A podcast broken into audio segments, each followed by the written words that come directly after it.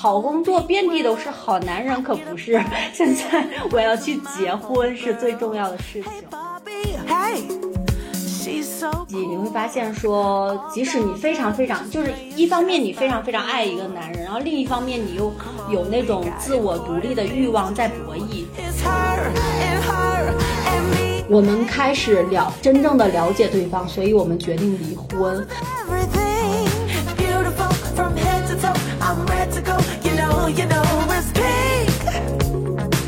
各位不上不下的听友，大家好，欢迎来到新一集的节目，我是小二。大家好，我是雨山。这一次七夕的特别节目，我们也跟国内一个很有态度的人文珠宝品牌影，呃，进行了合作。影取自大于隐于市的影品牌的情感态度观、理想之爱，在期待健康长久的亲密关系的同时，也关注到了离婚这件事情。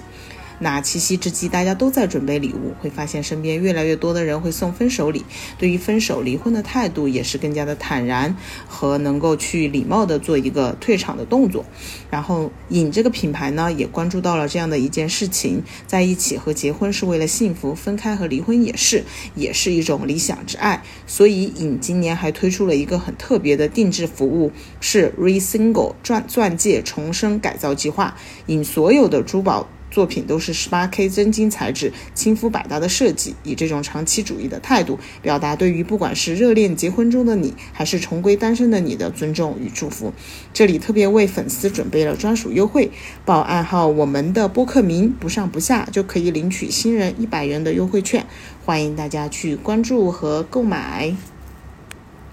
这一集呢，我们就是转眼间又来到了一个特殊的节日，这个节日就是跟我也没有什么关系的七夕情人节。哎，今年跟雨山有一点关系了，但是跟我也没有多大的关系。但我们每一年呢，还是想要在这个节点上去跟大家分享一下，呃，一些新的感受和体验吧。去年其实是分享了大概一个，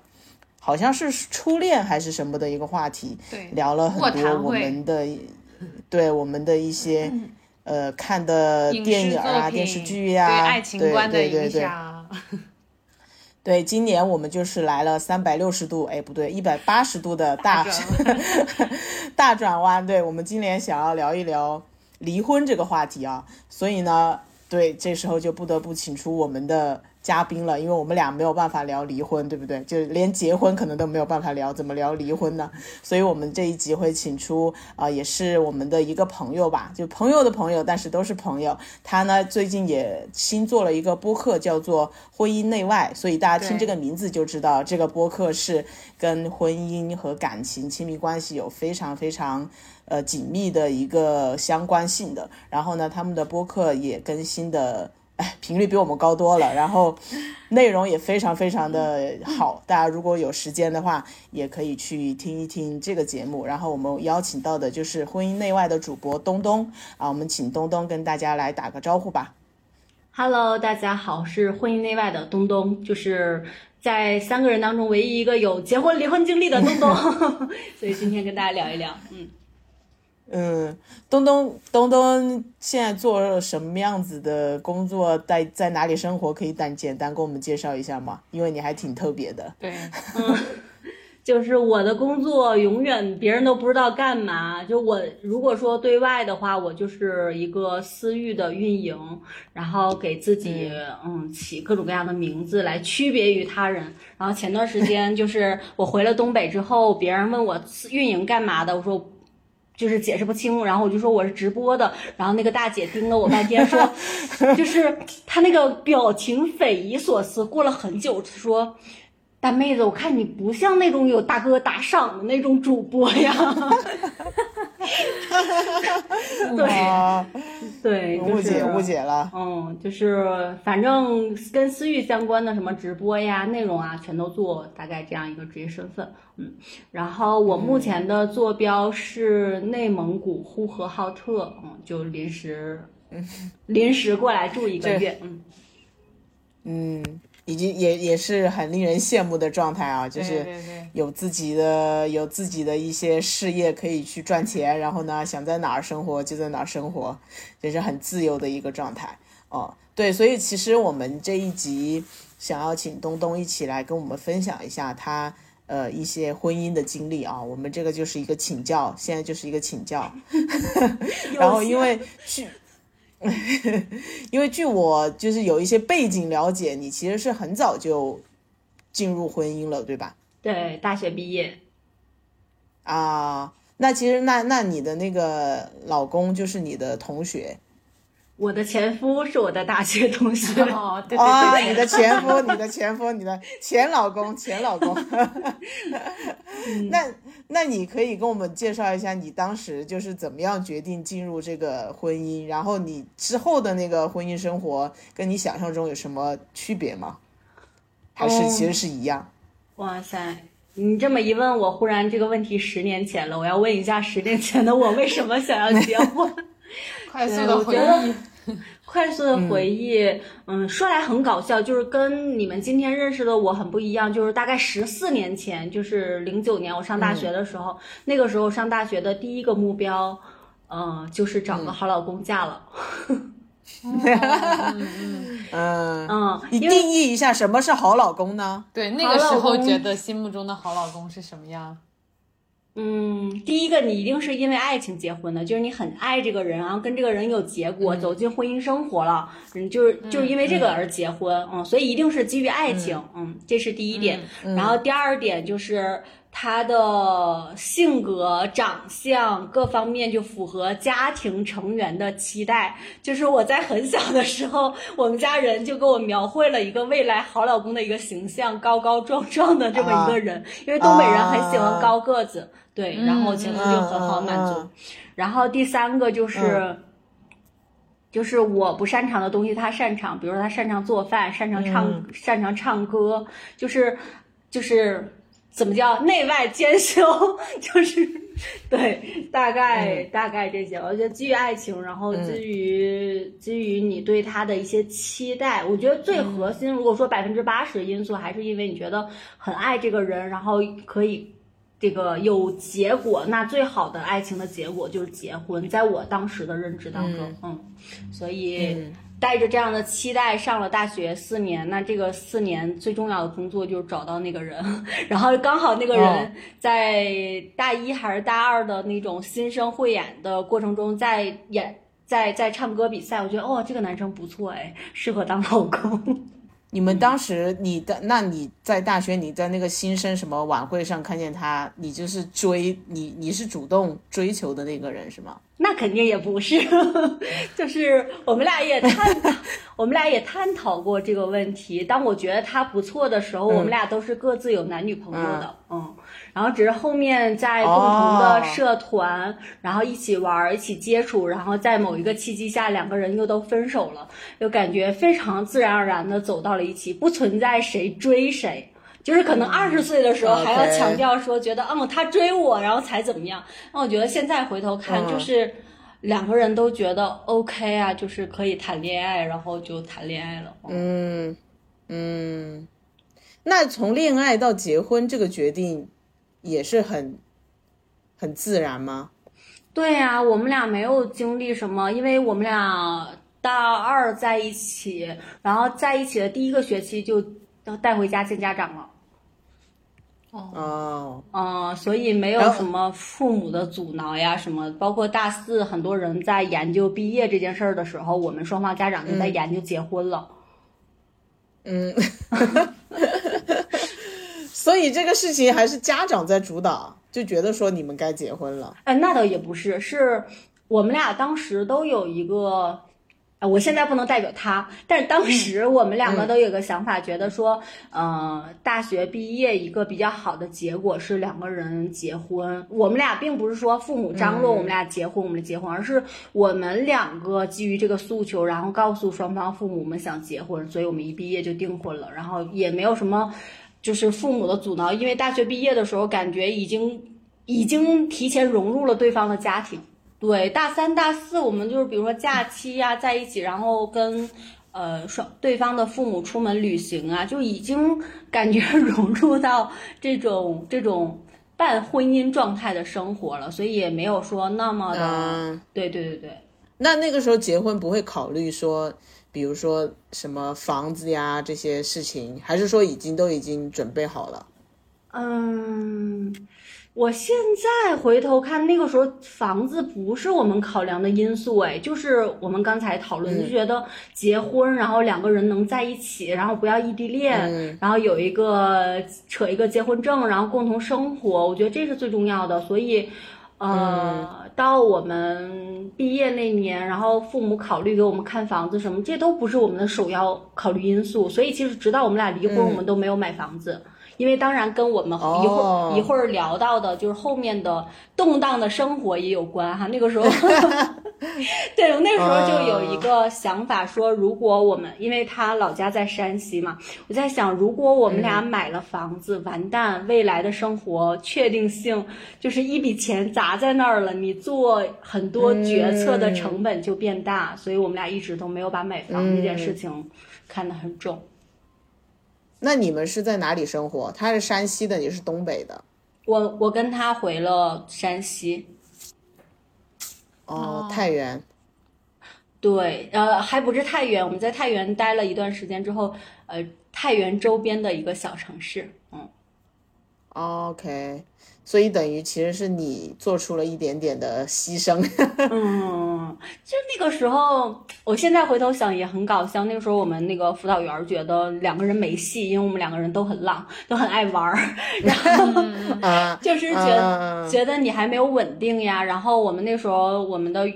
院长就跟我说：“东东有，就是因为我的性格比较外放一点，他觉得那我们有师姐在上海，那时候苹果还是一个很好公司，就是你有一些机会去去大城市去看一看。我就觉得天呐，这些好工作遍地都是，好男人可不是。现在我要去结婚是最重要的事情，嗯，所以也谈不上觉得自己是那种牺牲，就觉得哎，我去追求我的爱情去了，嗯，是我自己主动做出的选择。”那那接下来就到动荡的动荡的生活了吗？就结婚之后你的感受？结婚之后也没有，就一直在恋爱状态。因为我结，呃，我其实是一三年毕业之后就订婚了，然后发生一件很搞笑的事儿，就是我们去领结婚证，然后男方年龄不够，所以啊，还没有到法定年龄。还没有到二十二岁，那你们真的很早。对，然后领证这个事儿是搁置了两年，但是就是呃，办了订婚，就双方父母聚在一起，包括亲朋好友。然后那个时候，很多时候我们都，我们大概跟父母共同生活了一年，然后又独自就是搬出来生活了一年。其实没有什么变化，还是谈恋爱的状态，因为你也不涉及到养小孩呀啥的。嗯，就是我们俩都有一份相对稳定的工作，然后在山西待了两年。只是那两年感觉。呃，两个人一边手里拿着父母的好生活，然后又一方面觉得我们一定要出走啊，然后去去探索呀，去去争取那种，嗯，就是经历了大概两年多那种状态，嗯，嗯，那两年之后呢，不跟父母住一起了？呃，一年之后我们就就是搬出来了，要独立，要自主。然后搬出来一年之后，呃，我就从山西回了，回了大连，回了东北。就是那个时候也不知道未来要去哪儿嘛，就觉得说，那我首先先离开山西，因为确实，我觉得远嫁的姑娘可能都会有这种感受，就是。嗯，即使他很爱你，他的家人也很爱你，但是你去融入一个非常陌生的环境当中，还是有一定的困难的。然后，尤其山西的方言，就是。嗯，他们的笑点，尤其我在的那个地方，有一些方言。笑点，嗯，就像听外语一样，他们的笑点你不能很快的 get 到，就是就是英式笑话、美式笑话一样的。嗯，然后另一方面，那个时候也没有什么朋友，然后十年前互联网也没有像现在这么发达，比如说我们这样远程录制节目什么的，没有什么交流的空间，所以那个时候就觉得挺孤单的。你就是把所有的希望或者期待都放在这个男的身上，放或者放在他的家人身上，就是大家都很累，所以我就想，哦，那我那我先出来吧，不知道未来会干什么，但是你先离开那个环境，嗯。所以你这个时候就跟你的前夫其实是分开的状态。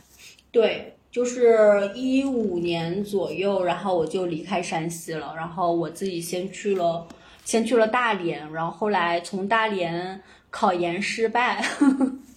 然后又又去了上海。呃，嗯，对，去了上海，我自己一个人去了上海半年多之后，然后前夫从山西也也离开山西去上海找我了，嗯。哦，所以其实你们也也也还是经历了异地异地恋的状态。对，经历了快小一年，就是在在大连的半年，然后在上海的半年，然后中间当然也有见面呀什么，但是其实那个时候我我个人觉得就是所谓女性的出走或者。呃，我觉得那是一个契机，你会发现说，即使你非常非常，就是一方面你非常非常爱一个男人，然后另一方面你又有那种自我独立的欲望在博弈，所以那个阶段感觉两边儿在拉扯着，但是好像又有某种平衡，因为你的亲密关系也在，然后你的自我探索也在，嗯，所以那是一个很好的状态，不能说很好，但是。呃，我个人觉得现在如果回头看的话是 OK 的，就是它不是那么结果导向性的，但是你是一个鱼和熊掌兼得的状态，甚至我自己 在很多时候，我觉得或者我当时的理想状态，因为我二十六岁离开山西的嘛，我当时离开的想法，包括跟家人沟通，我就说给我两年的时间去探索，二十八岁回来生孩子。哦。哦。哦，就是我并没有说我一定要独立下去，我只是想去体验一下，嗯，所以你回过头那种状态，又你又有自我探索的独立空间，然后又有亲密关系的这种牵绊，其实是一个挺好的状态，嗯，但当时是不知道啊，当时又觉得好痛苦啊，又异地恋，然后又探索没有任何的结果，嗯，哦，其实当时还是觉得挺迷茫的呗，嗯，对呀。你刚出来，你也不知道要做什么。尤其我当时是体制内的大学老师出来，就你除了会讲课，市面上很多职业其实你转型挺难的。我个人觉得，就体制内的人转型压力挺大的。嗯，现在会好一点哈，但是十年前从体制内出来的人非常非常少，大家都觉得你疯了，有病吧？现在是更有病。对对对。现在这个可能很少，现现现在是更少哈，大家都挤破头条进去，对吧？那这个婚姻在什么时候是你觉得是有转折了呢？因为你们毕竟最后还是分开了嘛。嗯，我觉得有转折，就是当我的探索发现，我二十八岁回不到那个家乡，回不到那个家，实现不了你的承诺了，我没办法，不想回了，二十八岁还要回去生孩子了。就是你会想拖延，就啊，要不然三十岁吧，你二十八岁，因为怎么说呢？很多人觉得说，哎，我开始探索了，我就马上有结果了。但即使是信息这么便捷的今天，相比几年前，其实我觉得很难。比如说，我二十六岁出来了，我刚去上海的时候进了一个创业公司，然后不久那个创业公司解散了，然后就是，然后中间你又经历找不着工作啊什么的，你会发现到二十八岁，你的探索好像还是一事无成的状态，那你就会想证明说已经。你已经往前走了一步，那你是不是有机会再往前再走一步，获得一点成果？嗯，然后那个时机其实有一个比较明显的变化，就是我刚去上海的时候，第一个月的工资是三千块钱。嗯，那到二零一七二二零一八左右，我那个时候的工资一个月到三万了，就是我能翻了十倍了。那个时候你会觉得说，嘿，我的人生好像可以更宽广。我是不是也可以三十岁再回家生小孩？这是一个经济上会会推动你自我的探索。另一方面，我去了上海之后。嗯，有一个非常搞笑的场景，现在回头看，就是我会非常骄傲的跟我身边同事说：“你看我结婚了。”那时候我戴个戒指，经常告四处告诉别人我结婚了，就像一个小朋友分享他得了第一名一样。就是我当时的心智来说，特别以结婚了或者我找了一个我理想的伴侣以及我伴侣的家人都很好，这件事情可能是我人生最值得骄傲的事情，所以我会把这件事情当得很重。但是我身边的同事什么想，那想你才二十六七岁，你有病吧？这么早就结婚，你有病吧？到处告诉别人你你你你你你有你已经结婚，跟我有什么关系？嗯，然后我们有个男同事就说，非常真的非常义正言辞的跟我说，他说能不能以后不要跟别人说你已经结婚这件事情了，不是什么值得骄傲的事情，大家觉得你年纪轻轻结婚很蠢。然后，所以你那个男同事结婚了吗？他现在结婚了，那时候没有。哦，然后，嗯，所以有有很多这种价值观上的冲突。我当时可能并不认同他说的这些话，但是忽然多了一个视角，我忽然看到了说，除了我这种早早结婚的人生样本之外，哦，上海有这么多经济独立，然后也单身状态下生活的很好、很自信的女孩们。虽然我跟她们不一样，但忽然看到了这种可能性。哦，那时候还谈不上认同，但是忽然觉得，哦，人生可以这样过，对，嗯嗯，所以我觉得经济方面还有眼界或者价值观方面，其实是稍微有调整的。然后，至少在我前夫看来，后面我们聊，就是他觉得你二十八岁回家生孩子简直是狗屁话，根本不会。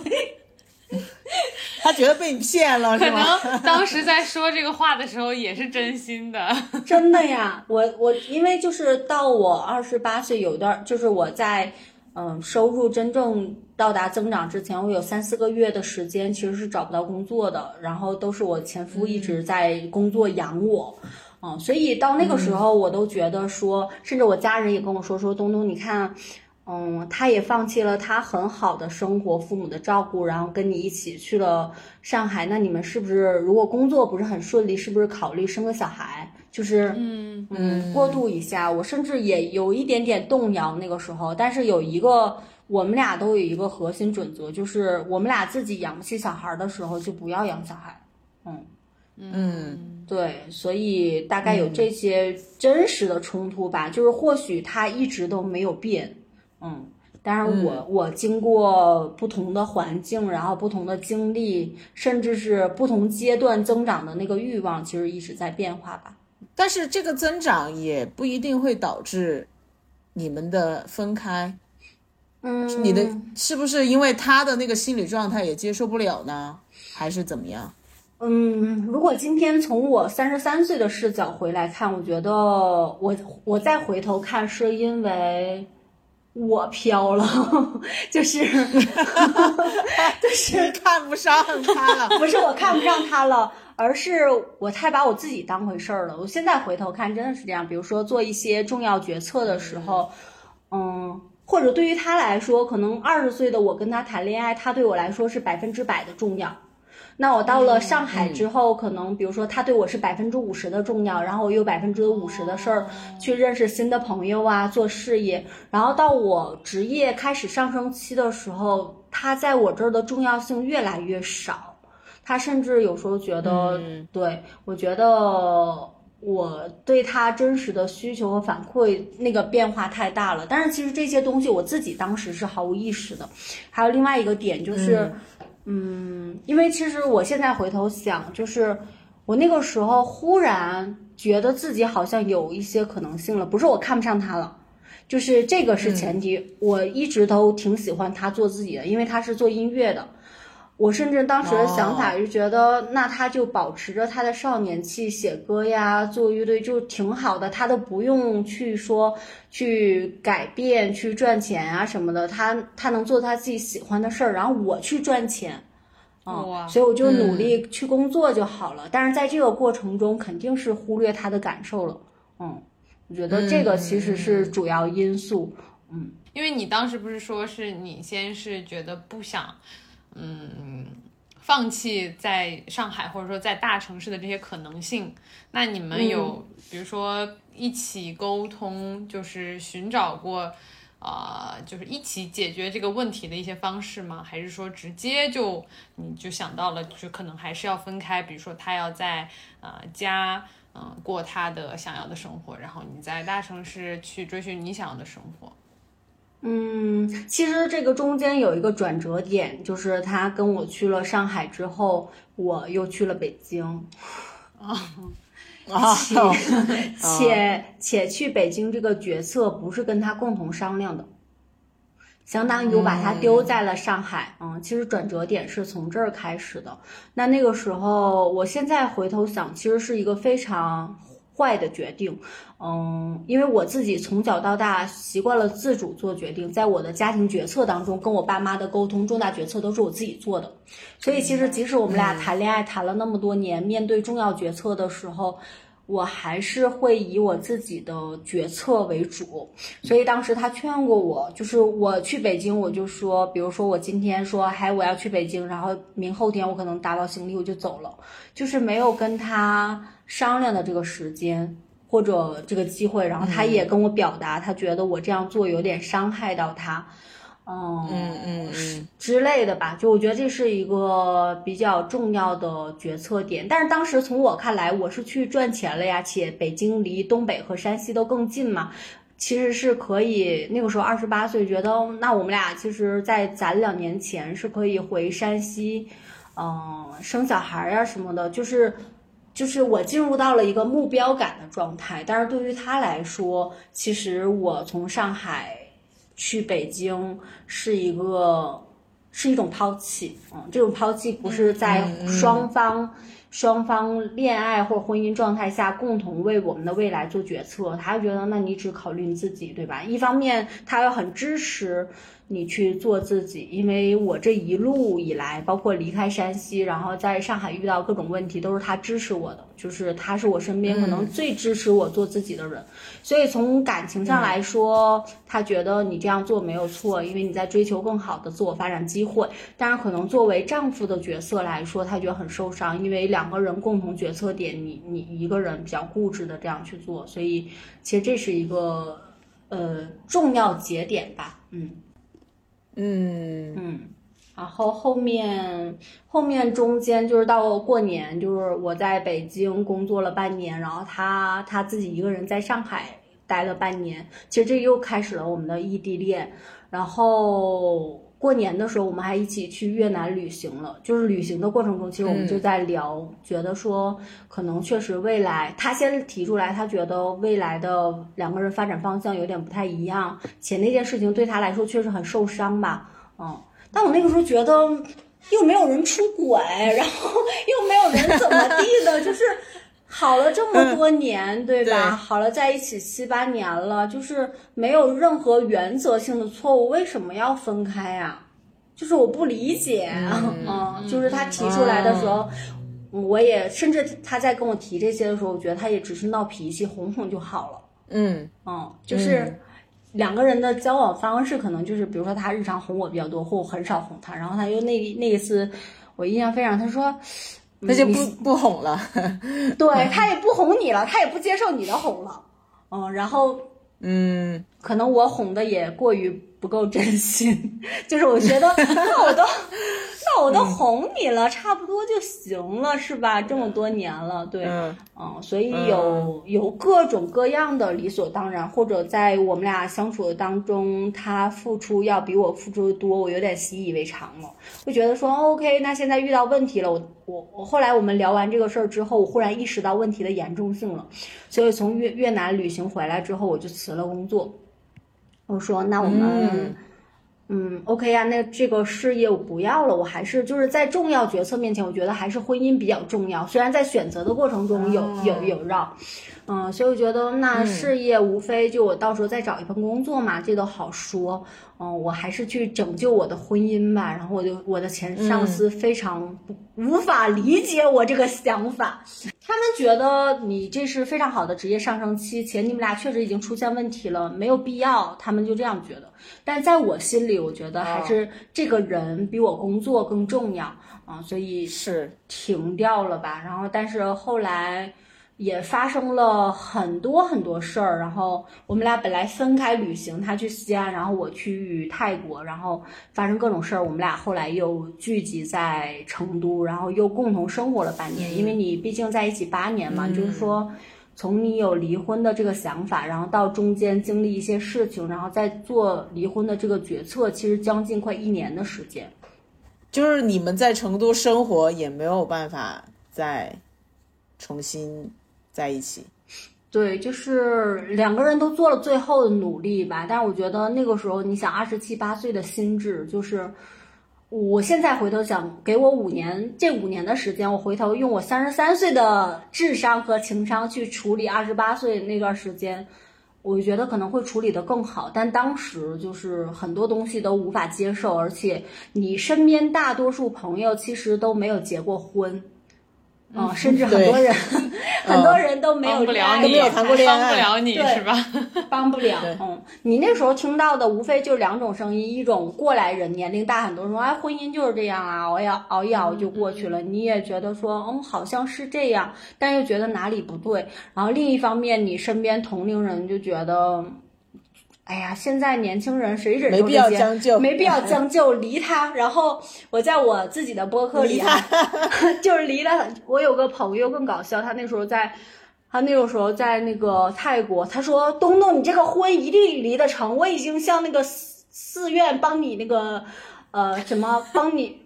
帮帮你请了许谁愿是吧？我要许愿了，你一定离得成，就是天呐，对，嗯，那到底是就有没有一个点是让你觉得，嗯，你觉得就是你彻底就是失去了，然后或者说你就是彻底放弃了，你觉得算了，我们还是不要，既然已经大家都嗯已经的心都不在一起，步调也不在一起了，然后那就算了吧，就有没有那样一个点？没有哎，我说实话，我到离婚的时候都非常不舍得，嗯，就是，但是确实有一些时刻，就是你看我们二三月份到的成都，然后中间过程就是好的时候两个人特别特别好，然后互相伤害的时候也会，嗯，说很脏的话呀，然后甚至动手啊，然后有一次到六月底的时候吧，就因为很小的事情，就是因为。两个人遇到问题了，而且我们其实是两个人都想，还挺想挽救这段婚姻的吧。我们甚至找了成都的一些心理咨询师，婚姻方向的，嗯嗯，但也没有解决。然后有一次我们俩吵架，就是吵到动手，动手就是两个人互相动手嘛。然后嗯嗯，就是我也动手，他他这样掐我脖子，就是有一瞬间，我觉得我们俩都快要死了，就是那种感觉，就是哇，对，就是非常暴力的对待对方，然后就是因为你上头的时候，有一刻你是会失去理智的，在那一刻，我们俩都感觉到我们俩失去理智了，就是不是说在不在一起的问题了，而是两个人。嗯，经历的这些东西比离婚本身更受伤，然后他可能也是在那一刻觉得他必须要离开成都，不能这么消耗下去了吧？嗯，我觉得那是一个点。他选择我们两个共同挽救婚姻的这个状态下，他回山西，那在他这儿其实做了一个结束嘛。哇，我觉得我刚听完你这个故事，就是真的很像那个婚姻故事那部电影。太像了，我觉得简直一模一样。除除了说你跟你这个他们有小孩夫，对他们有小孩，然后你跟你前夫，你们两个的这个在这个里面的角色，可能跟电影那个里面是相反的，因为电影里面就是可能那个女女生就是娜塔莉，她是那个觉得自己一直跟着老公走，然后自己失去了自我，或者说自己的感受没有被顾及到，然后他们也是有一个这样的呃挣扎的一个过程，然后也去看了这种叫什么婚姻修复师类似的这种咨询心理师咨咨询师，然后他们也有像你刚才说的那种争吵，就是我记得那部电影的一个高潮，就是在两个人有一场非常大的争吵，其实是想要做一个最后的挽救，但是两个人就是开始互相指责，互相指责了之后，就是另一方也不能输，然后那个话就越说越难听，越说越难听，直到最后那个男的说出“我每天都希望你去死”的那句话，就 是对，就是就是他们两个的关系就是彻底没有救了。就是你说出那个、那个话一说出口的时候，那个男生也马上就意识到了，就是说已经做出了非常过分的这个呃言语和行为，然后他马上就是下意识的说道歉，就说对不起嘛。然后那个女生就也说对不起，但是这个点就是他们俩没用了。对，嗯就是那个彻底无法回头的点，因为在这之前，其实两个人还是在各种想办法，就像你们就是还有想办法去挽回。我觉得真的很像，很像，就是是不是？嗯就这种这种方式，或者是说这种问题的产生，就是在嗯婚姻里面，确实还算是一种比较常见的，就是比如说两个人嗯的这种沟通和呃越来越怎么说，就是一方觉得自己的感感受没有被顾及到，但是并没有及时的去说，就是它可能是一个积攒，因为这个东西它肯定不是一瞬间的事情。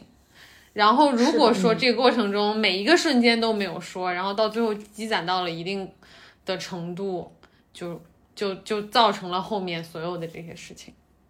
是是这样，就是，嗯，我觉得很多女生身上容易出现这个问题，但是我跟我前夫在一起，就是他是更敏感的那个人，然后我是大大咧咧的那种人，所以这件事情在我们俩身上，呃，就我是在我们俩情感当中比较，嗯，动感力比较强的那个人。比较对出现所以比较大条的那个，对嗯，对，比较后知后觉，当然是因为你被照顾的比较好嘛，就是不管是情绪价值上还是日常生活上，你你习惯了这种照顾，啊，所以你就很多东西你觉得是理所当然的，嗯，然后也会变得自私。但我当然也觉得这是爱情的魅力，就是让 让你在这个。这么荒谬的世界里，然后有一个人就是全然的允许你去做你自己，当然只是说这边界问题或者人和人的付出，我觉得他就像就像我们打游戏那个武力值一样，就是没有人一直非常就是热血饱满的那个状态，，嗯，满血对状态，嗯，对，那夫妻之间其实就是要互相协调。你满血的时候，你就带一带滴血的他；然后你滴血的时候，你你也去接受对方的支持。但是我其实是不懂的。然后包括我离婚之后看到一段话，就是，嗯。我们开始了真正的了解对方，所以我们决定离婚。然后我就觉得，嗯，就是是我们俩，因为二十岁的时候你，你很多价值观或者未来想要的东西都不一样，它是一个轮廓。但是当你越来越了解对方，或者越来越了解自己的时候，你知道哦，这两个人走到十字路口。对，我觉得你这个婚姻失败的过程，其实是你个人成长 成功的过程。是你一个觉醒，对吧就是对逐渐找到自己的那个过程。对，可能跟你你你会觉得当时是你结婚太早的原因吗？不会诶，之前别人很多人问我到底后不后悔结婚什么的，后不后悔离婚之类的，我一点儿也不后悔，因为如果我不结婚，没有遇到这个人，我可能遇到另外一个普通男性。哇，路人甲。对前对前夫的评价还是很高的，很高的，那我可能其他人都是会普通男性。也不是，就是可能会更早，可可能要么就是你一直在事业上的状态嘛，嗯、那你可能会很晚的结婚，但是有可能，也有可能一条路是你一直忙于工作，你完全没有生活呀，那还有可能是你遇到另外一个男性，然后你们生儿育女，你也不会有这些想法。我觉得在一定程度上，我前夫鼓励了我去做自我的探索这件事情，嗯，因为他他始终觉得我比他更勇敢一点，现在我觉得就是更鲁莽一 些。那是很勇敢啊！你能够从对吧体制的大学老师的这个岗位上跳出来，就已经比很多人勇敢很多了。嗯，对，所以所以你刚才问我现在，因为好久没有跟别人聊我自己的事情，就确实过去太久。那刚才这样问的时候，嗯，他可以说是自由的代价吗？我不知道哈，就是。对，如果说如果说结婚或者离婚是一个女生进行自我探索的一个代价，但是这个代价也挺大的。就是如果听这期播客的朋友，或者包括我们今天你们还没有进入婚，我觉得它不一定是以这个呃，就是婚姻或情感破碎为代价的。如果我们更早的一些就是。懂得感恩吧，我觉得在感情里保持感恩之心吧，嗯，他他就不是一个熊、熊和鱼和熊掌不可兼得的一个结果了，嗯。嗯，嗯，那那你离婚之后，有什么样的感受？很痛苦吗？就那段时间，比如说刚刚刚，嗯，我是一个，我跟你说，我后知后觉嘛。其实我离婚一年多都很开心，那个开心是，就是谈了个很帅的男朋友，然后每天去健身，哦然后又开始创业。但那个时候其实是假性快乐，就是那那个东西是。你为因为是一种自我保护，你进入应激状态，OK 呀，别人可能都嗯因为你二十八岁嘛，就是你对我当时的一个想法就是，如果我三十八岁离婚就好了，二十八岁离婚也太早了吧？就是别人还没结婚呢。对呀，二十八岁也太早离婚了吧？这个真的是和别人差距太大了，这个遥遥领先多少年？然后，然后，嗯，我那个时候的应激状态是我一定要让别人觉得我很好。我我无所谓自己真实的感受，嗯，所以那个应激状态下，我选择了创业，选择了找一个很帅的男朋友，然后选择让自己每天泡在健身房，不管是身心状态都呈现一个朝气蓬勃的状态。然后很多人说，你看离了婚多好，又回到了二十岁的少女时期。嗯，甚至我当时也觉得，哇塞，离婚太他妈爽了！我要过我自己的人生，我想干嘛就干嘛。因为你想，我过去从十八九岁就开始跟这个男生在一起，我也没有跟别人谈过恋爱，然后，呃，嗯、那个时候就把头发剪得很短，然后染各种各样的颜色，然后去纹身，然后去怎么去去蹦迪，就是把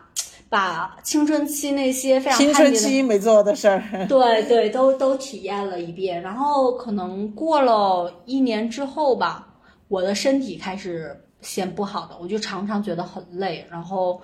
又常常觉得很心碎，就有点后知后觉。当所有人都觉得这个事儿过去了，对于门东来说，这个事儿已经结束了，他已经开始新生活，且生活很好，所有人都觉得你没有事儿的时候，我自己开始觉得有问题了。嗯，嗯嗯，然后我那也一直让你怎么调节这个状态？嗯，第一个就是用了非常愚蠢的方法去找个男生谈恋爱嘛，就是你不是已经谈过了吗？就是用一段感情来那个你呃，就是怎么说修复上一段感情带来的伤。而且那个男生我们断断续续谈了快三年，就一到夏天就复合，一到冬一到冬天就复合，一到夏天一到。夏天就分手，然后那个时候，那个时候我还在成都讲过线下脱口秀段子。我说我有个男朋友叫消失在夏天的男人，然后我那个前男友还去听。对，所以当时做了一个非常，我个人觉得，嗯、从他非常错误，但我觉得也不后悔的一个决定，就是去进入到一段新的亲密关系。嗯，然后我会发现我有很多的自我保护，嗯，然后也不会让自己百分之百的投入进去，但是其实很受伤，嗯，我觉得这是第一个。然后第二个，其实我是一个挺挺知挺知道如何自救的人，所以其实这五年的时间，我都在一个成都的心理咨询师、精神分析家那里做精神分析。我最严重的时候，我一周是去做两次的，两到三次，然后后面这五年基本是每周一次，就是没有断过，除了特别特殊情况。嗯，然后第三个就是有很多很多的朋友，去构建你的这个社会支持系统啊、呃不管是事业上的，还是这种私人生活上的，所以我觉得这三个路径对我来说比较有效吧。嗯，那那你现在等于是其实是，那你会觉得说你的个人追求和成长上面，从离婚之后，你有更多的选择和空间了吗？有太多了。这个实话实说，虽然呃不是说经济上你达到了一个什么样的成就，但是可能你的眼界呀，包括你做的事情呀，然后包括圈子呀，其实全部都是大换血。基本我现在做的事情或者、或者现在圈子跟我十年前在婚姻状态下就是翻天覆地的变化，可以这样讲。嗯，所以在自我成长这件事情，嗯、如果从十年前的视角来看，我今天我觉得我的进度或者满意度达到将近百分之八十吧。嗯，其实我前两天还在跟朋友聊，我觉得我这五年都没有选择在离婚的那个状态下走出来。可能在事业上或者自我成长上，我已经飞速的成长了五年，但可能在情感这件事情上，我把我自己留在了二十八岁。嗯，那现在依然没有走出来吗？我觉得不是走出来走不出来的事儿，也不是说你多爱这个男人，而是。嗯，你把你的那个状态留在二十八岁，因为过去我一直有一个，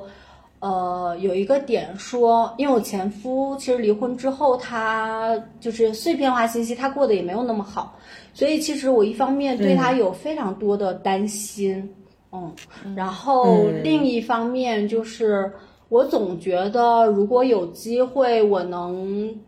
重回到二十八岁，我觉得我应该。能处理的更好，就是，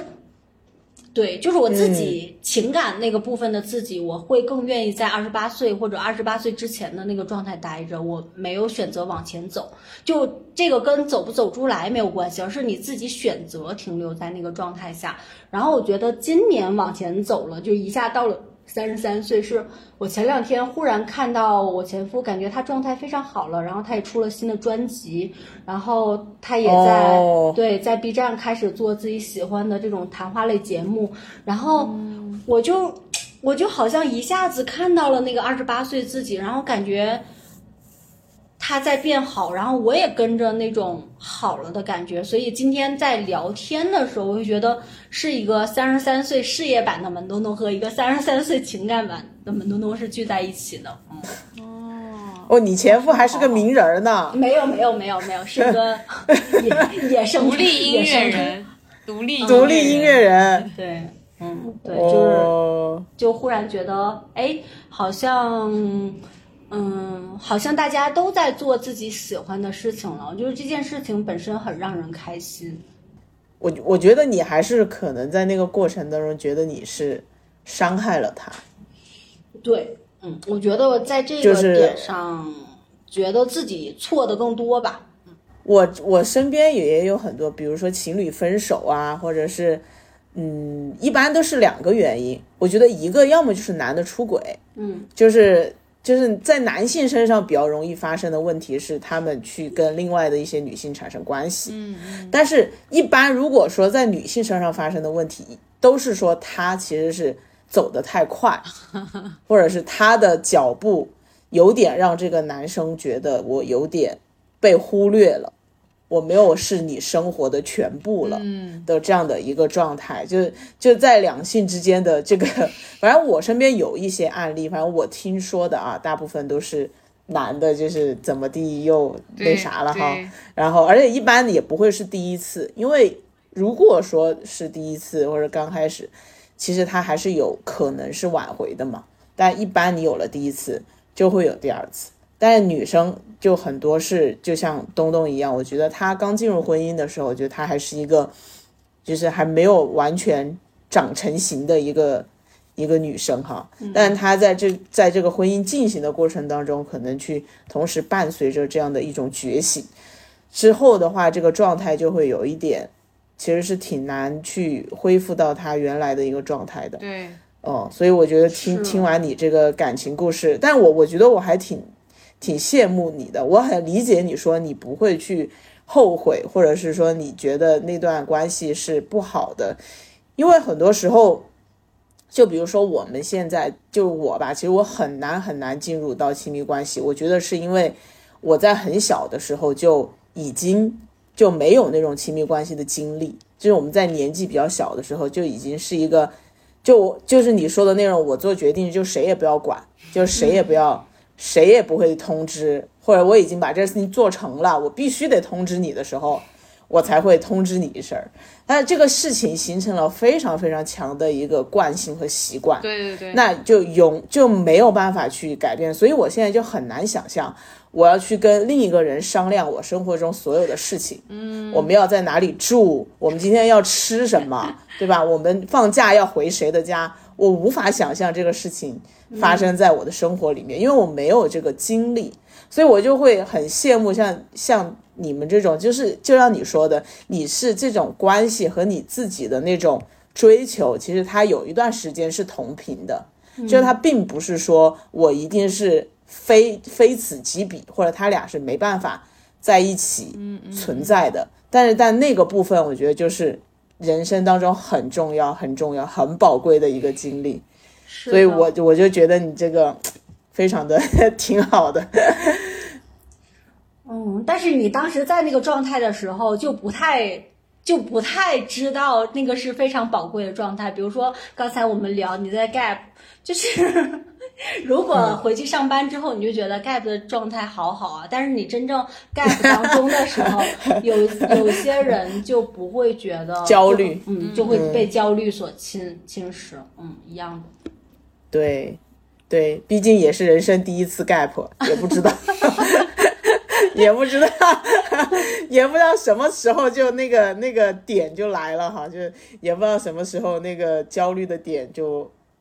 就来了。不管他，反正现在还没来，让他晚一点来。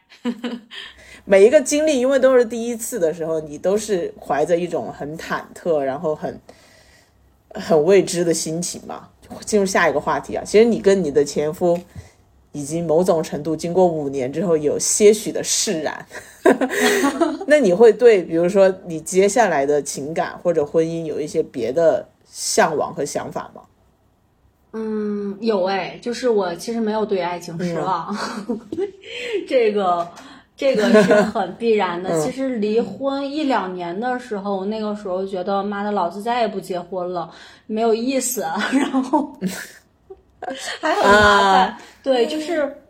或者外界，我觉得这几年外界会给会把他们的需求一个投射，比如我经常在婚姻内的朋友，然后他们可能比如说跟她老老公吵架什么，他说东东你一定要单身下去，单身太快乐了，你就是我的榜样。我说那你怎么不离婚？然后他们 说我算了，说的好 啊，问的好，对，然后。嗯，这两年我个人其实我单身快三年了吧，两年多嘛。我现在觉得进入到一种状态，是我也挺渴望亲密关系，但是这个婚它也不是说非结不可。嗯，但是我比如说明天我遇到一个我非常心动的人，然后我们俩决定结婚，OK，我马上就去结婚了。也有可能说。嗯，那我们就一直谈恋爱，我觉得接受。但可能最近我自己个人比较焦虑，有一点点焦虑，是我知道自己不是一个丁克。目前来说，那随着我年龄的增长，我稍微有一点点的生育焦虑。嗯，这个其实是现实存在的一个问题。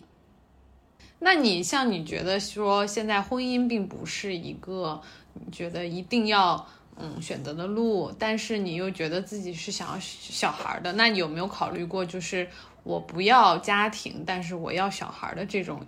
呃，方向呢？方式，当然啊，想过，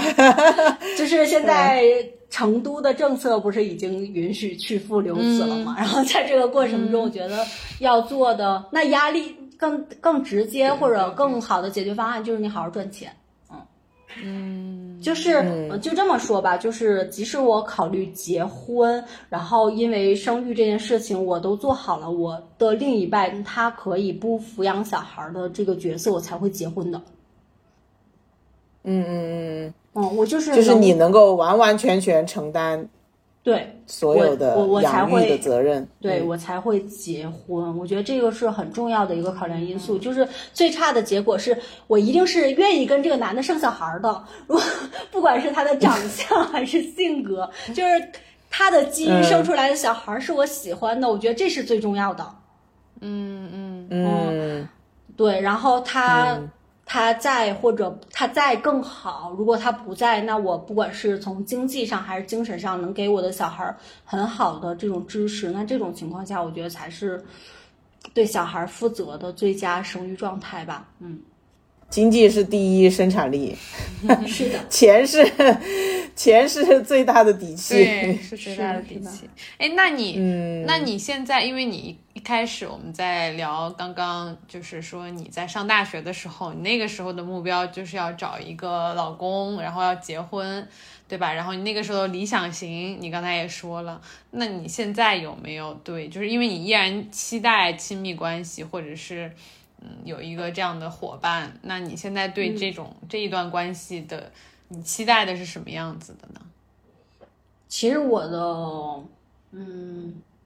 从表面上来看，我的每一任就是状态、性格其实都不太一样，就是，对。然后我如果说从现在来看，我依旧觉得我的择偶观或者那个择偶标准没有什么变化，就是大概的这个人的轮廓还是这个样子的。嗯，可能相对情绪稳定，然后比较有才华，然后也比较有责任心，而且我相比事业型的男性，我更喜欢就是居家一点的男性，或者有一点点女性化的男性。嗯，嗯，我特别受不了当爹的男的。那你回四川吧啊，咱们四川这这种耙耳朵有的要是的，是的，但是这个那东北不都是挺爹味儿吗？那些不是大男子主义多一点。我跟你，说，你们真的对东北有非常非常多误解。就东北男的只是看起来外形彪悍，以及女的在外面给男的面子。嗯，我身边好多朋友的老公都非常怕媳妇儿，而且钱是全交的。他们只是劳动力。那看来我得去东北生活两年。可以考虑，而且东北的男的很帅，又很高很帅，然后又对媳妇儿好，真的可以。不是家暴男，你们可知道沈阳是全国唯一一个有就是对男性这个家暴庇护所，就是男的在家挨打了可以去那个地方。男的被家可以申请庇护是吗？为了保护他。对，哦，哦，东北男的还是我现在特挺好的。嗯，那那怎样？雨山有在向往婚姻吗？我觉得没有，我觉得其实比起向往婚姻，可能就是之前就是对爱情的向往的那个程度会更高。就是你一旦进入嗯你现在有爱情了呀？对对对，我就是说嘛，我就说你一旦进入了一个还相对比较稳定的关系之后，其实结婚这件事情它并没有那么。嗯，就你并没有给他，我我我是觉得说现在只是说爸妈或者父母他们会很着急这个事情，但我自己是完全觉得都就是我觉得没有说太着急要要做这个事情，因为因为确实，我觉得可能结不结都差不多，就这个状态。只是说，可能结了婚以后，他面对的，可能你面临更多的问题。然后，比如说就是生孩子啊，比如说这个家庭关系的一个变化，比如说 对吧？你要考虑两家的这个家里面的家呃人啊、长辈啊或者什么的，可能要考虑的问题会更多。嗯，反而这些问题会让我觉得还挺，哎呀，挺烦的。就是因为现在确实也还是在工作嘛，然后工作确实也很忙，然后，嗯，每次反正我妈在问我这种事情的时候，我都会说没时间，我我太忙了，然后怎么怎么的。其实也是也是在搪塞她啊，就是不是说不可以做这件事情，但是又觉得说。嗯，一定有有这个必要吗？一定要这么着急吗？是我觉得雨山代表了当下一类女孩，就是非常典型，就是因为第一，呃，自己实操的并不多，然后来源于社会观察，得出了特别多的理论答案，以及过分理性的去思考婚姻当中这些呃琐碎的东西，然后你会发现，就是从一个小女孩长成一个大人了，然后去。因为这些现实的东西会消磨一些那些脑海中的粉红泡泡的东西，就是嗯，对我刚才一直笑的点是想问你，我说你没有关于对婚姻的这种美好幻想吗？就是我感觉你的幻想已经被你的现实都打败了，然后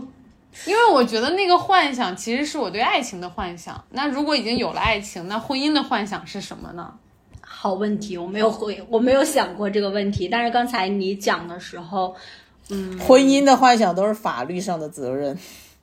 那那个好好沉重，就也不是说好沉重，就是很严肃。我为什么要去幻想这么严肃的东西？就是大家对自己就彼此有一个承诺，是吗？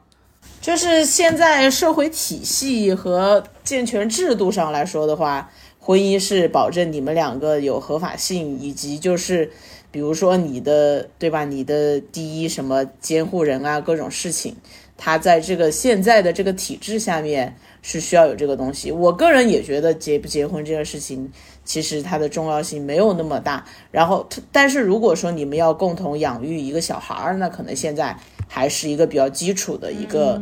呃结构单位，你们需要共同对这个事情有一个对有一个就是责任吧。那我觉得，但是如果说如果对小孩有幻想，或者是你对生育有幻想，你喜欢小孩，那可能就是会连带着，就是它会包含进婚姻的幻想里。因为像你刚才说的，婚姻它是受法律保护的，那法律是保护人最，它是底线的东西，就是它保护的是人最基本的那个权利，它是一个最低的东西。那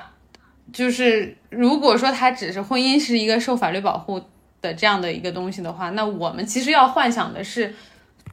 往高去幻想，而不是一个基本的那种东西，对吧？你明白我意思吗？不不不，这这两回事儿，没有人说有你要幻想婚姻，你只是说你对那个事情它的一个想法。就比如说，因为你们已经是稳定的亲密关系了，那你有没有对婚姻有想法？就如果就像东东说的，说如果说你现在就是觉得说有一个人你特别想要。冲动的就说我们明天就去领证了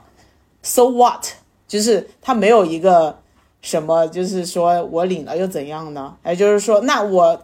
一个礼拜之后，我突然觉得你很烦，我没有去领个离婚证，又 so what？就是他没有在这个层面上给你就是有任何的。我觉得对我没有任何的限制啊，你现在也不会说是歧视谁离婚离婚，对吧？就是说你是一个二婚的怎么怎样？我觉得反而这个时候有时候这个事情还是对一个人有光环在的。就比如说，如果让我去选择一个三十五岁没有结过婚的男人和一个三十五岁离过婚的男人，我会先选择那个离过婚的男人。哦，就是只要他没有说太多的负担，比如说他的小孩儿，就是如果说。他都养不起，那可能就是再说啊。如果说他自己跟他前妻也可以去负担这个孩子，然后呢，他他自己也是一个健全，然后有有完整的一些情感经历的人，我觉得他反而可能是会比没有情感经历的人要好。嗯，只是他突然多了一个。法律上的说，我跟这个人结完婚再离婚的这样一个过程而已。哎，我这我给你我给你竖个大拇指，你是我身边真的第一个说到三十五岁这个年男性群体里边离过婚的，你没有离婚的，真 的真的，我觉得我我说过很多次了，我选我我我我现在的范围已经就是。离过婚的优质男性了，就是我已经，如果说没有办法，因为我感觉跟我同龄的，如果还没有离过婚的男的，就你都觉得他就是多少有点啥问题啊？要要不然就是他经历过很多段感情，但没有结婚，我觉得也挺少的，嗯，就有有很少。如果你再去找一些没有结过婚，那可能就会比我年纪要。因为我跟东东应该我们应该是同年的，就是那肯定就比我年纪要小很多，然后就总觉得也是怪怪的，所以我觉得 离婚男士还是非常好的一个群体。其实也是有道理的，因为你想，就是这一群离婚男士，他们是当年可能就是比较年轻的时候就结了婚，像东东一样，就是他们像东东的前夫。就是在当年也是那一批很优质的，就是很早就被，对吧？就被锁定锁定的，对对对。不知道说些什么，因为我在我自己的节目当中，有一天我被喷了的原因是，我说我其实有点儿，就至少前几年有点介意别人说你是一个二婚女这个身份。嗯，然后因为因为我是觉得自己很年轻，年纪轻轻就背上了二婚女这个身份，然 后你是说网友的评论吗？对，然后我在那个有一期节目当中，我说我不想被别人贴上二婚女的标签，但是我也就是随口的一个感受，我说但我也不想找二婚男，因为这个二婚的男性，咱怎么说呢，肯定还是有点问题的。然后然后那个那个网友就说。好双标啊！你怎么说得出口这句话？一方面不想自己被定义，然后另我说这是我的真实感受呀，我不能不希望别人如何定义我，且我自己有选择权吗？哦，那那你为什么会介意对方是二婚的男性呢？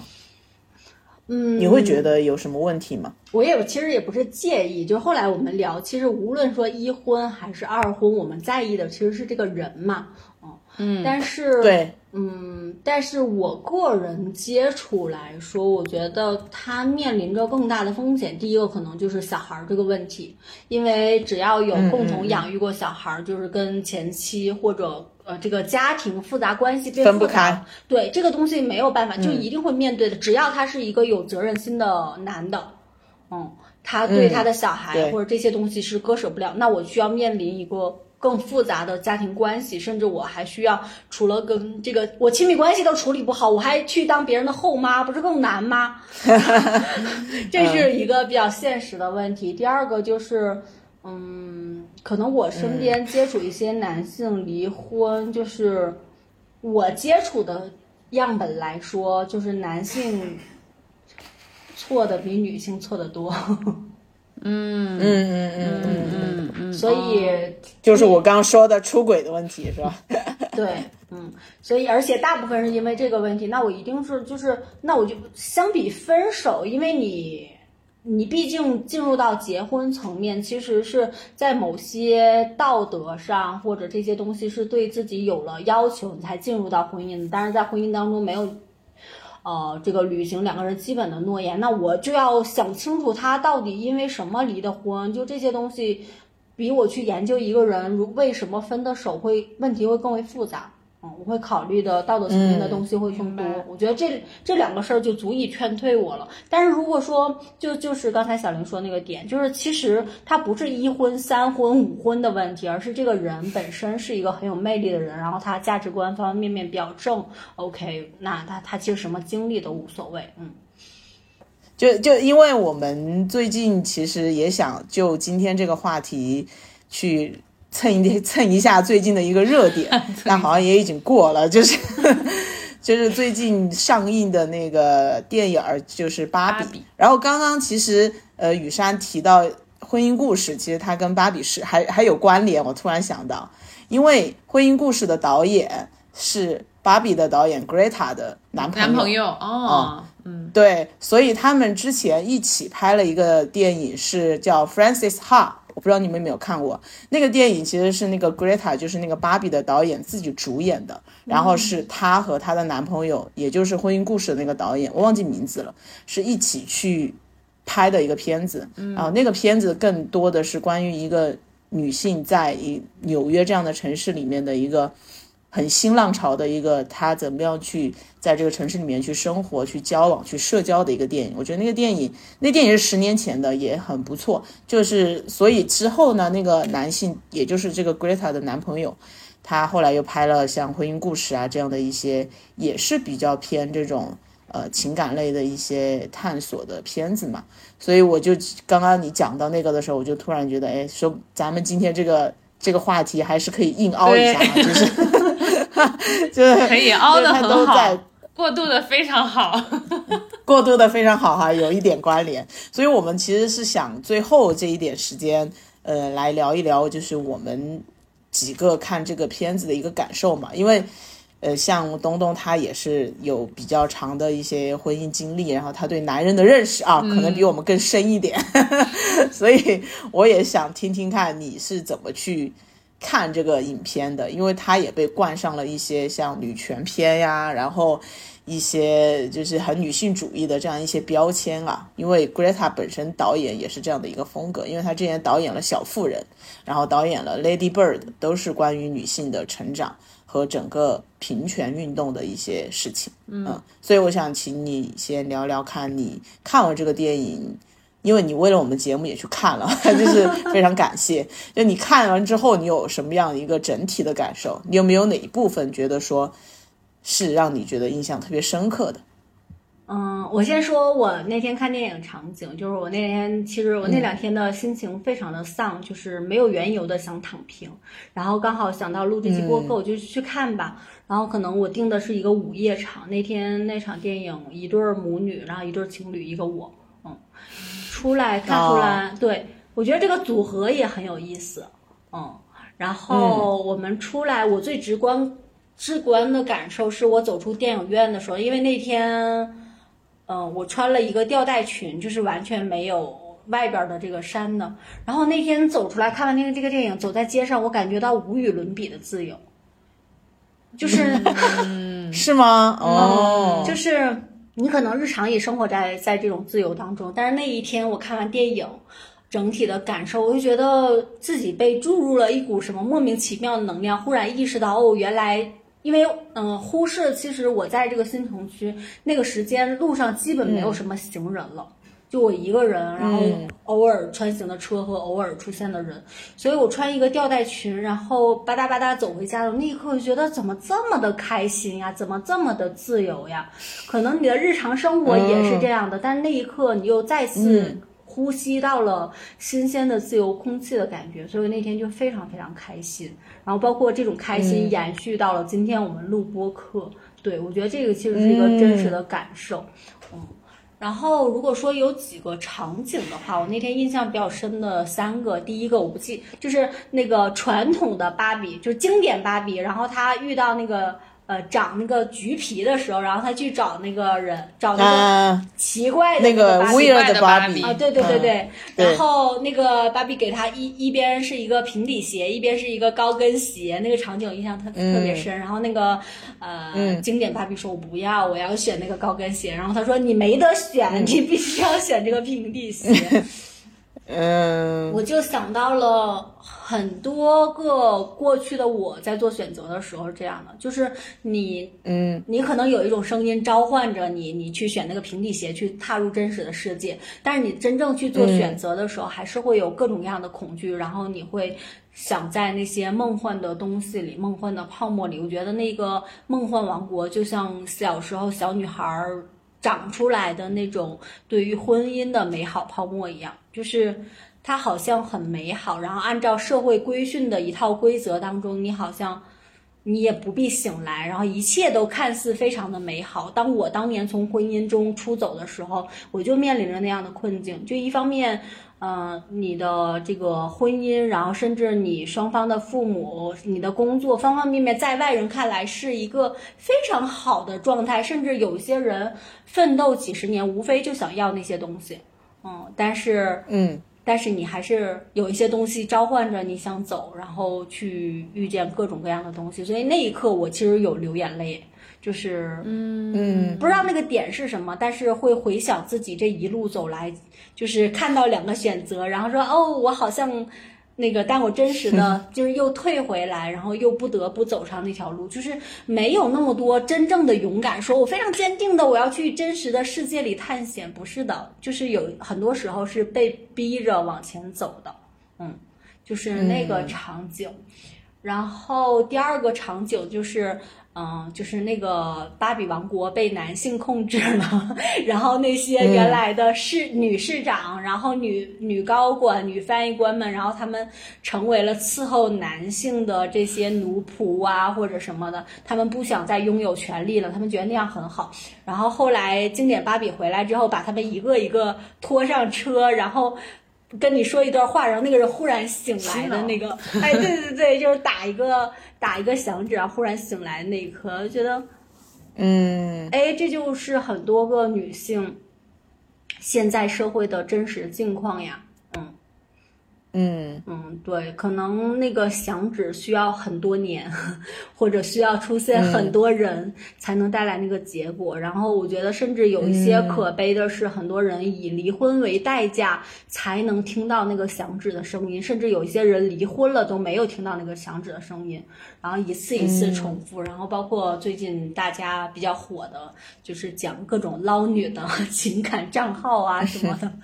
对，就是哦，嗯，是吧？就还很多是吧？非常多，嗯，而且非常多的人看，你也不能说它是错误。我觉得有一些人，有一些女性或者男性，他们就更擅长成为家庭成员，或者更擅长家务事这些。然后有一些女性擅长去当领导，我觉得都有一种选择自由。但是他们一打醒响指醒来的那一刻。我觉得会挺给人力量的，虽然可能当下我们也不知道未来我们最重要的 top one 的那个角色核心角色是什么，嗯，但是但是那一刻挺重要的，让自自己知道有选择权吧，嗯，这是第二个场景，然后第三个场景是那个嗯经典芭比就是。就是他们不是进入那个高层的会议室嘛，他一路狂奔，啊，那个场景我就觉得挺有意思，因为大家其实，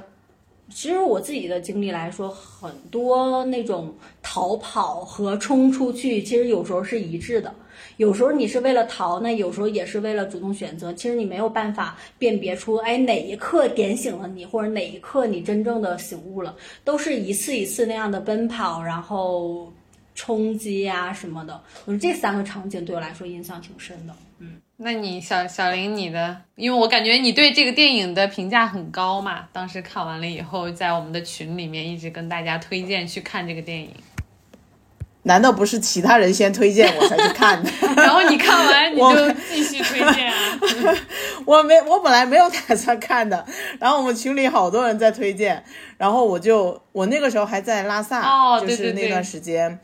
对，然后我我在拉萨玩儿，然后当当天就正好就有一个场。其实他在拉萨，令我意外的是他排的场还挺多的，就是他的排片量还挺挺高，然后呢上座率也很高，哦，然后大概应该我觉得有超过一半的上座率，就那一天。而且好像不是个周末，应该是个周中的下午五六点钟的时候，然后我就去进去之后就发现，就是女几乎都是女生哈，然后呢，呃，也有年纪比较大的，然后也有那种嗯小孩儿，大概十几岁的那种小女生也有，然后我旁边坐了一个姑娘，我觉得也有可能是在这玩的，因为她看起来也是，也是。反正不是藏族啊，但也也是那种打扮的挺潮炫，头发也是那什么绿色儿还是啥色儿的，然后身上也也有纹身的那种，挺挺酷的一个女孩，然后就坐我旁边隔壁，然后整个全程就是我们俩笑点就是一模一样，就是 在每一个我笑的地方她都笑了，我就然后我看见她笑了，我就笑得更加肆无忌惮，就觉得好像。就是大家都应该在这个地方笑，嗯，然后那个，然后我当时就挺，因为我总觉得拉萨嘛，在中国已经是一个它的所有的就是不管是经济文化发展，可能也都稍微落后于内地地区，包括它女性的一些地位、女性平权的一些思想，嗯，但当然了，拉萨它现在是个旅游城市，所以它整个的人群的组成也是很复杂的。但我在那边看到有很多的小朋友啊，然后包括一些阿姨在那儿的时候，我就很欣慰。然后我就觉得，如果我有女儿，我一定会立马把她拖在电影院看三遍，就是就是就是咱们从早到晚就是默写背诵，就就一就把一摁在电影院看啊，就是那种感觉。因为我当时。我我觉得其实很多人批批评这个片子，或者是说觉得他怎么怎么样，是不是觉得他有些东西说的太明，就是就是他在整个去反转这个性别，就是那么的明确，就是说现在这个芭比的世界，它就是一个女性掌握的世界，那女性掌握的世界会怎么怎么样？他是不是就完全把男女的性别对调，然后去讲一个很简单的故事这样的一个逻辑？但但是很多男的可能也受不了的是，就是怎么怎么就是。我们男的也没有怎么样，你们啊，你们怎么就那么大怨气？就是觉得好像你们的不幸都是我们造成的，这样而已啊。就是有有很多一些批评声音，但是我还是，我现在还是觉得他在里面讲的所有的事情都是非常非常成立的，就是 就所有的桥段，包括 Greta 她在表现说，当女性掌握这个世界的时候，其实。他并没有说我要让你们觉得你们是不好的，或者你是不值得的。只是在这个世界里面，那女性掌握了她所有的权利，她会更加的温柔，更加的、更加的和缓，然后更加的平等一些。但但是当那个 Ken 来掌握这个世界的时候，你就你就看是什么鬼样子的那种，所有的女人都变得跟傻子似的，然后他也没有那么多的，就是想法，然后他就被被人用作是服侍男性的一个角色，他就变成了整个是一个。配角和一个受压压抑的一种感觉，我不知道你们小时候玩这个东西不？反正就是在我这里，我也从来不玩这种什么小娃娃呀，什么乱那种那种东西哈。就可能在我们的生长环境里面，我们都还没有。机会接触到这个吧，但我我就觉得好像这个东西有啥好玩的？我不知道这个玩具有啥好玩的，就把一个娃娃那么扭来扭去，然后它到底是带来了什么样的乐趣啊？给他弄头发啊，弄衣服啊，打扮他。我我不太理解，反正就是，所以他他被当做是一种就是女性的一个标签嘛，就是说女的应该。这样子就是你要你要美丽，你要怎么怎么样，然后然后他就被当做一个一个标签来用，但是他现在反而是被当做一个女权的一个 icon 来用了嘛？就是说，就就像我们很多时候觉你自己也体会不到你自己的厌女的情绪一样，就是很多时候你在排斥那个东西本身，可能你就是在排斥自己的性别，你在排斥自己的这样一种。存在，我觉得很多时候，我我自己也在反思自己。我觉得我是有厌女症的，至少在以前，我会觉得我为什么是一个不够漂亮的女生，嗯，不够不够受男性欢迎的一个女生。那那你其实是在定义什么样子的女性，然后你在定义女性的价值，其实是要被男性认可。然后你在整个的这个过程当中，其实是我觉得是有厌女在身上的。然后，但是经过这几年的一些洗涤吧，然后，但然后这个电影它也是换了一个角度去告诉你们，就是什么样子的女性的价值到底是在哪里？就是她芭比她的价值在哪里？她也不再被男性认可，她也不再说她要在男性的社会当中去取得什么样的一个地位或者是成就，而在她而是她自己在这个社会体系当中想要去承担一个什么样的角色，然后找到自己的位置。我觉得这个是非常非常，就是让我觉得，我我之前也会对很多，比如说打扮很好的女生或者很漂亮的女生，她会有一些，你会有一个刻板印象吧，觉得她是不是怎样怎样怎样？嗯。但是现在可能会更加的去包容，或者是更加的坦然的去去面对各种各样的女性，她们她们要在这个社会当中去。找到自己的位置，找到自己的价值，而不是说我要靠什么东西去获得另一个男人的认可。我觉得这个是，嗯，这个电影我看完之后，我我当时也是跟东东有很强烈的相同的感受，就是走出电影院的时候，觉得就是。天下无敌，就是觉得，就是觉得我我什么都可以，我啥都可以，我就我今天就在拉萨这住下了，我再住他十天半个月的，就那种那种感觉，就是就是确实是觉得很自由，我觉得对，差不多是这样。哎，刚才小林说的时候，我也补充一个，就是我当时笑到我拍大，就是拍大腿的一个第一个点，就是呃，他们俩到现实世界，然后有个女老师问 Ken 现在几点了，然后看那个激动的、激动的那个画面，然后他觉得哇，有女人问我现在几点了，然后对自己极大价值的认可，然后后面又 又回到 Ken 乐园来讲这个时候，我那一段不知道为什么就戳中我什么笑点，我在那。就是拍大腿，他戴了很多手表，对吧？哦，对对对，很多表在身上。怎么说？因为我也是被大家一直在安利，然后甚至嗯，我们那个群里，我们听友群里面就有人发了那个图，就是说带你的男性朋友去看芭比，如果他呃能够 get 到，对，如果他能够 get 到所有的点，然后那他就怎么怎么样，如果他能看懂一半。然后，并且觉得这个电影还不错，那他就怎么样？如果有人就是直接离席、破口大骂，这种人就直接啊绝交。就当时就是群里还有人发这种梗，我觉得挺有意思的。所以我我就是已经知道说他，而且当时他的那段台词嘛，就是现在也一直被大家转发，好多人都发在朋友圈里，就是那个我。嗯，你不能说你想瘦，你说你得说你为了健康，对吧？你不能瘦又不能太瘦，就那段的台词很被大家传播。就我已经对他的就是可能对于女性主义的呃呃这些议题，嗯的表达，或者说对于女性的困境，在生活中的困境的一个洞察，我已经预期到他应该是洞察的蛮准、精准的。然后，嗯。最后看完之后，确实他的台词、他的洞察都是非常嗯准确，并且嗯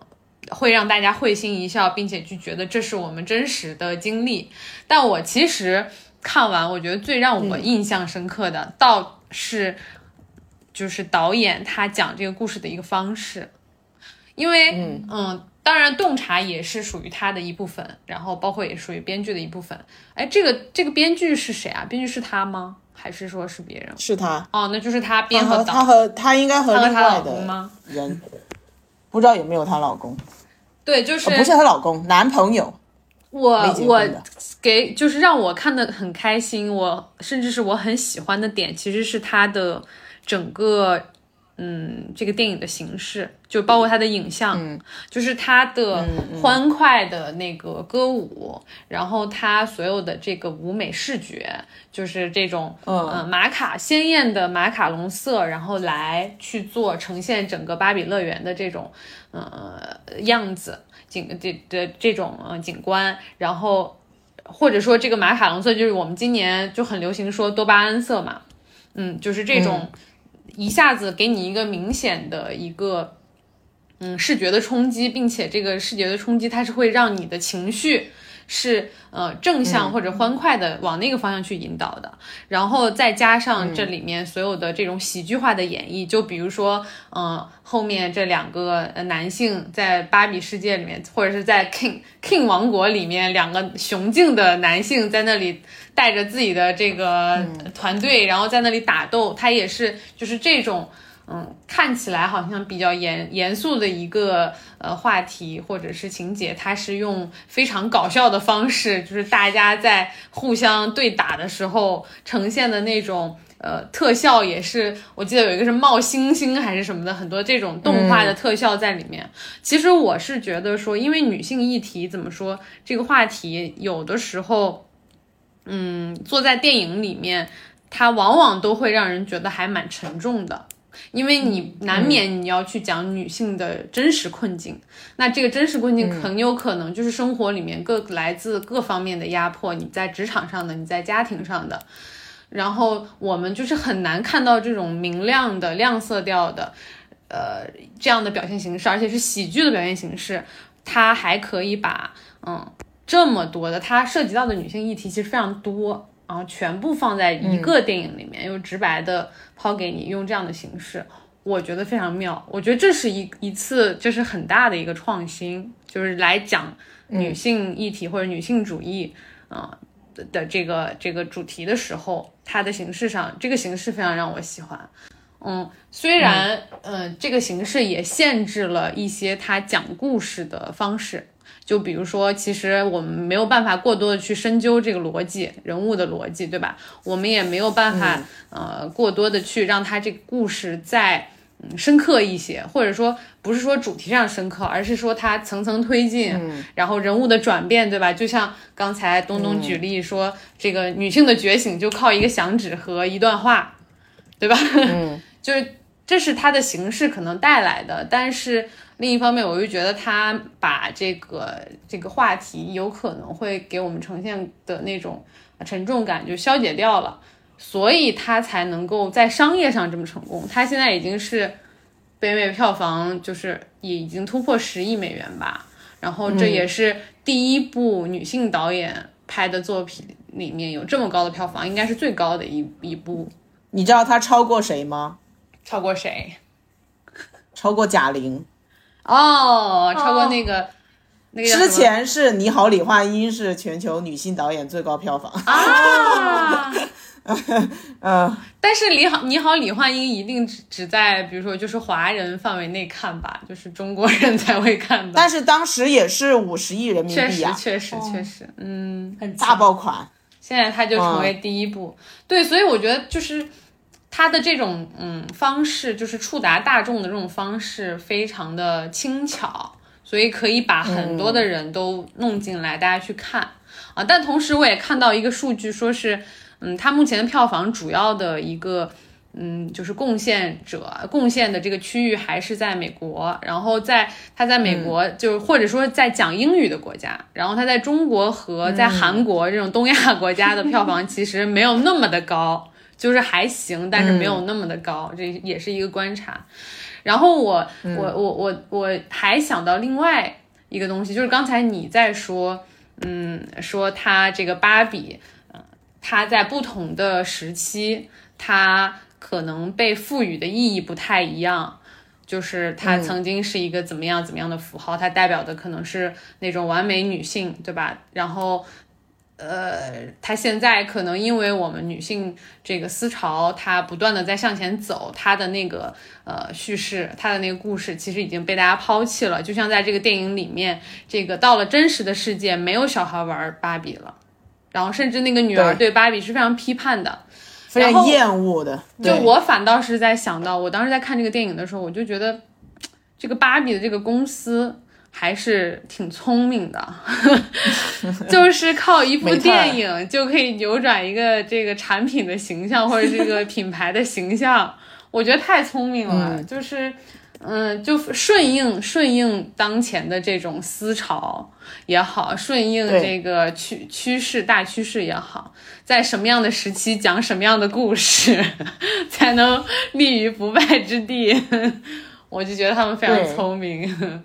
我还想到一个点，我就是就题外话插一下，我觉得我就是想到的，就是这次这个芭比火又掀起的这个呃粉色的这个对于粉色的这个热潮，对，就是我觉得很很有意思的是，以前很长一段时间啊，这个死都被称为死亡芭比粉，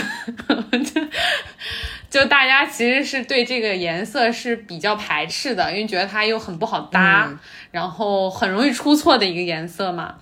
然后现在就是而且太娘了。那女性用这个就是穿戴这种比较娘的也没有什么吧？但我我其实想说的是，嗯，现在大家喜欢粉色的东西，好像也不一定都跟芭比有关，就是正好就是这个粉色，它又站在了时尚潮流的一个前面，就是它又是被追捧。它又是呃，现在大家的审美里面，粉色又是一个本来就是好看的颜色，然后跟芭比这一一结合，就是它就会更快的被大家接受，然后也更呃掀起这个热浪嘛。但是现在我就在想，我也很想问你们，曾经在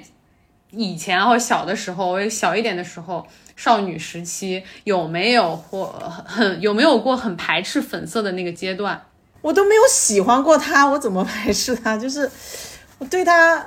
我感觉我从小就是一个很厌女的人，我只能这么说，就是我不知道是我父母养育我的过程当中一直把我当儿子还是怎么，因为，因为我觉得就是独生子女的女生，就是你是一个既当儿子又要当女儿的角色，就像上野千鹤子在她书里面写，就是说独生家庭的女孩就是爸妈既希望你像儿子一样承担家里的大事，然后要事业有成，然后要。光宗耀祖，但他又像希望你像一个女儿一样，嫁一个好人家，然后当一个小棉袄，温软温柔体贴。对，所以你就在这个过程中，就是我爸从小就叫我叫儿子的，很少叫女儿的。嗯，他就直接说，我妈也是说，儿子，我给你买了一个什么东西。哦，就就我我印象当中，就是他们是这样子来，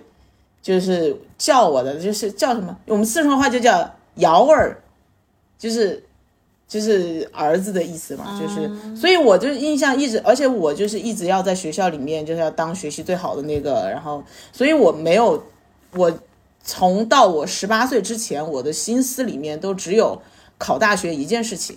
它其实是一个你的人生、你的事业，所以我没有对性别，包括你要去玩什么样的东西才是一个女孩该玩的，然后你要喜欢什么样子的颜色什么的，没有概念，就是它并没有在我的成长过程当中 扮演着一个角色，就是我我的这个性别观念很弱，我只知道我要成功，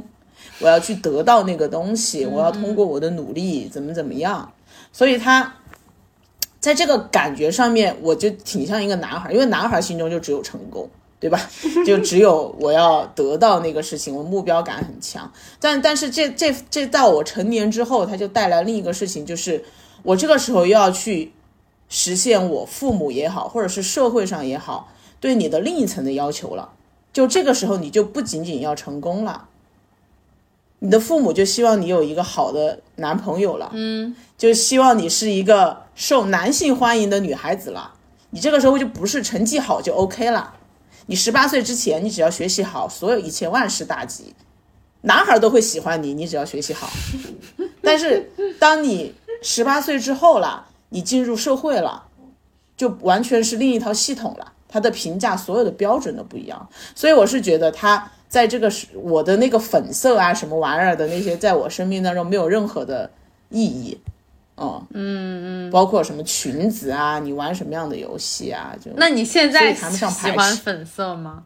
不喜欢，我没有任何粉色的东西，哎，也也有吧，就我我没有给它赋予任何的意义，嗯。哦，我觉得你说的它现在重新流行，我是觉得大家是把它视为一种态度，嗯。啊，就是我今天要这个，就是说我我怎样，我就是一个，比如说我就是一个 gay，我就很喜欢粉色，对吧？就像我是一个芭比粉的少年，我要表达我的态度，我要表达我是一个很前卫的也好，或者是很女性、很女权的，他可能是在他身上是有另一层的符号和一些社会的标签。在里面，然后让他才能够更加进入到整个时尚的潮流，或者是整个大众的视野上面去。嗯，我我之所以会问这个问题，是因为我不是说我曾经少女时期是有一段时间非常排斥粉色，就是别人问我最喜欢什么颜色，我可能说会说蓝色，但是我不会去说粉色。我我现在在分析我自己的心理，其实我觉得也是跟厌女有关，就是你在那个时期。你我我我那个时期，我是一一种追求，我希望我是有自己的特点，就是我希望我跟别人不一样，个性。然后呢，那粉色这个东西就觉得它是普通女生会喜欢的颜色，那我就不应该喜欢这个颜色。就是那个时候，其实你不普通，对，就是你就已经就怎么说，用现在这个。呃，狠一点的话，就是说把自己开除女籍，其实是其实是无意识的，无意识的，你你跟你想要跟这个群体就是拆开来，脱离这个关系，一定程度上是你觉得你不认可这个群体，或者说你觉得他们过于平庸、过于普通，你想要更加突出。所以我有一段时间我是非常，就是我觉得就是少女时期吧，我是不喜欢粉色的，但是我现在非常喜欢粉色。就我有很多粉色的衣服，我我这里手边就挂了一件儿，我上次就非常芭比粉，你看，就是我去看电影的时候，我正好也穿的它，我不是说故意穿的它，就这这是我前两年就买了的，并不是因为芭比火起来我才喜欢，然后我就是除了这种芭比粉，就是浅粉色的衣服也不少，就是这几年又开始又很喜欢粉色，然后大家可能现在就会说啊，因为那个年龄。呃，那个到了一定的年龄就开始追求，就是想要让自己显得少女，对吧？追求少女感，有少女心，那我就觉得非常的矛盾，因为少女不喜欢粉色。就如果她是少女心和少女感的代表，但是少女并不喜欢粉色，至少我的少女时期是不喜欢粉色的，我就觉得这非常有意思，在我这身上的这个呈现，我不知道刚才因为东东也说有过讨厌粉色的这个时期，你当时是什么样的心理？就我纯粹是因为我穿上粉色很土，就是超级土，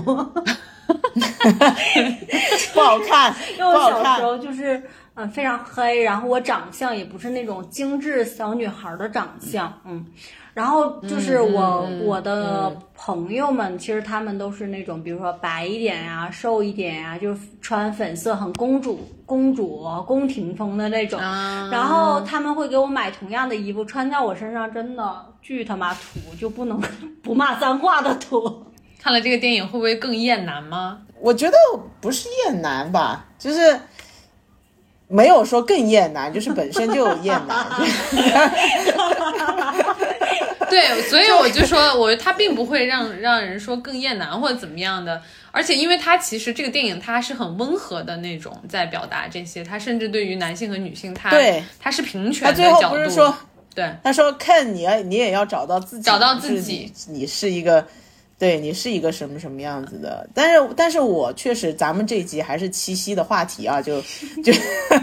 并不是双十一什么光棍节，所以我们这个七夕嘛，它还是我我其实觉得这个事情呢，只是让我们在做选择的时候，或者你再去选择你的伴侣，包括你再去维系一段亲密关系的时候，是需要更清醒和更加的睿智。就是你知道自己是什么时候应该去做什么样子的一个行为或者是选择。我个人的感受来说的话，呃，我其实我是像东东说他想要小孩儿，然后嗯，雨山也在一个还不很好的关系里面啊。我我其实我自己是很悲观的，就是我对不管是我对未来的 社会，还是对我个人，我其实都。没有很乐观的感觉啊，就是我也我不我我不想要小孩的原因，不是因为我觉得生孩子痛，是因为我没有办法让他在这个社会当中快乐，就是我没有给办法养确保他快乐的小快乐，嗯，养一个快乐的小孩的，我没有那么大的能力和心情吧。然后我对我自己也是，我觉得我已经做好了我这辈子就一个人过的打算了啊。这不是说我就不婚，或者说我不不去不想跟人谈恋爱，我是觉得，嗯、你做好一个这样子的打算，你才能够去坦然的面对你现在没有的东西。啊，就是因为到我们这个年纪的时候，很多时候你会就是陷入一种，就是我为什么还没有的那种很遗憾的感觉。嗯啊，就是这个感觉是很，我觉得很人之常情，就是为什么别人有一段很完美的感情，但是我没有。然后呢，到底这个原因是因为什么？那你就会一直去分析这个事情，那你就会最后你就会陷入对自己的否定，因为你会觉得说是我没有怎么怎么样，然后我我没有去得到别人的认可的价值，这个这个很容易就是你会否定自己的一切，这个是我经历过的事情，所以我就做好说。我每一个节日都可以自己过，就是你做好这样子的打算，然后你就去好好的过。那你如果说你今天有有幸能够有一段关系，那就是一个 plus，它是一个多的东西。那如果说你现在就一直这样子过，那也就是一直这样子过。啊，这是我现在就是不管是七夕还是什么啊，就是这个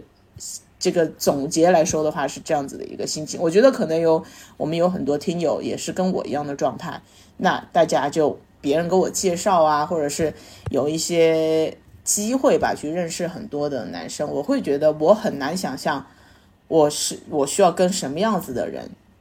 去处理这个关系，嗯，因为我觉得我我自己现在的要求也会越来越高，不管是你从物质上的，从精精神层面上的，就就像东东说，他可能现在他的一个状态，我对这个人的要求，我们要达到什么样子的一个契合度和一个大家在一起能够舒适的生活的一个状态，我很难想象，因为比如说别人给我介绍一个人，我跟他聊了两天之后，我就在想，我以后要要跟这个人生活的话，我我我没有办，我做不到，就是这种感觉，就是我还就是你可能觉得他也没什么多大的问题啊，就是但是你没有办法跟他去这样子生活啊、那你我所以我就觉得说我对这个事情是保持一个悲观的态度的。今天也聊了很久了，话题也也挺挺宽的。然后东东的感情经历让我们学习到了，我觉得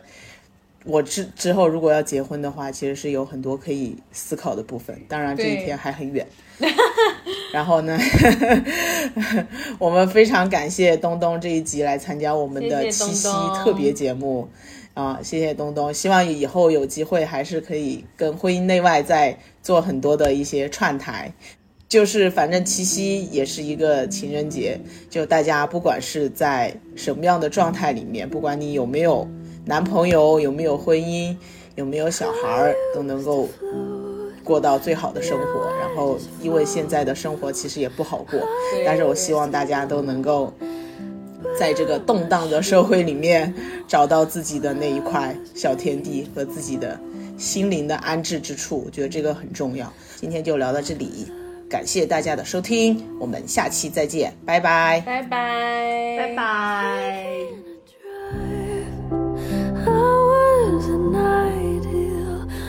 so alive. Turns out.